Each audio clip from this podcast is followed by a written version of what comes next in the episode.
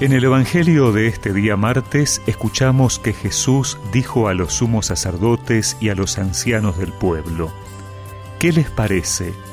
Un hombre tenía dos hijos y dirigiéndose al primero le dijo, Hijo, quiero que hoy vayas a trabajar a mi viña. Él respondió, No quiero, pero después se arrepintió y fue. Dirigiéndose al segundo, le dijo lo mismo, y éste le respondió, Voy, Señor, pero no fue. ¿Cuál de los dos cumplió la voluntad de su Padre? El primero, le respondieron.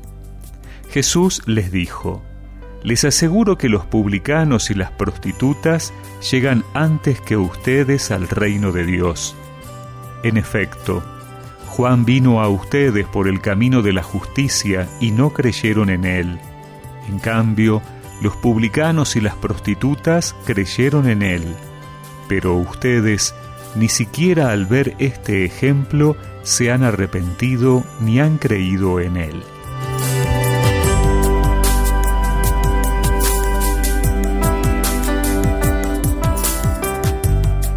En este tiempo de Adviento hablamos de la necesidad de convertirnos como preparación a la venida del Señor. Uno de los riesgos es pensar que esa conversión la tienen que hacer los otros, porque nosotros estamos bien con Dios. La invitación del Señor es siempre personal, es para mí en primer lugar. Por eso no alcanza con saber qué es lo que tenemos que hacer, porque de palabras podemos decir que sí, pero después en nuestra vida no cambiamos nada podemos convertir la palabra conversión en un término ascético que no implica nada para mi vida, creyendo que en mí está todo bien. Por eso el Señor dice que son preferibles aquellos que al principio parecen que rechazan la idea, pero finalmente lo terminan haciendo. La tentación es dejar en palabras o ideas lo que necesariamente tiene que pasar al corazón y a la vida.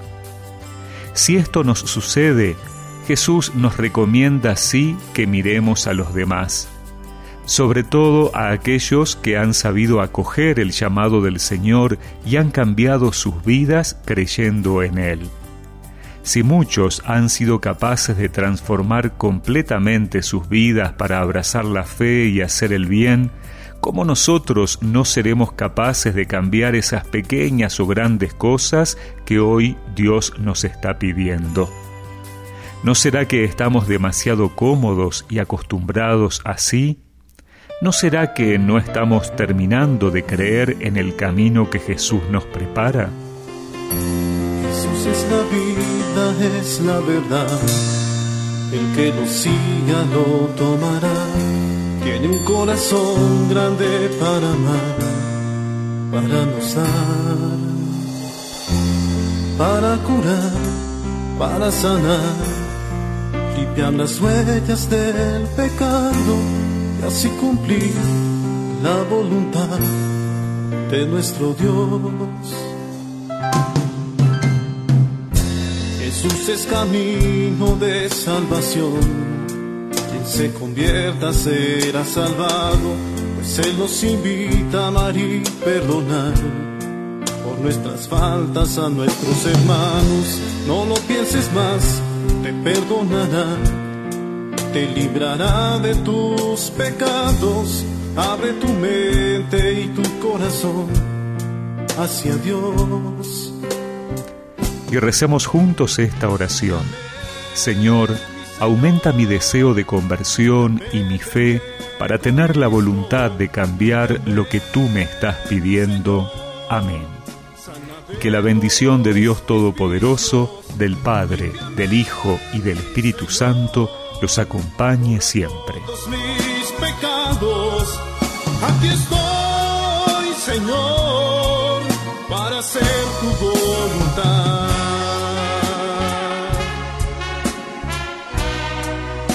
Para hacer tu voluntad.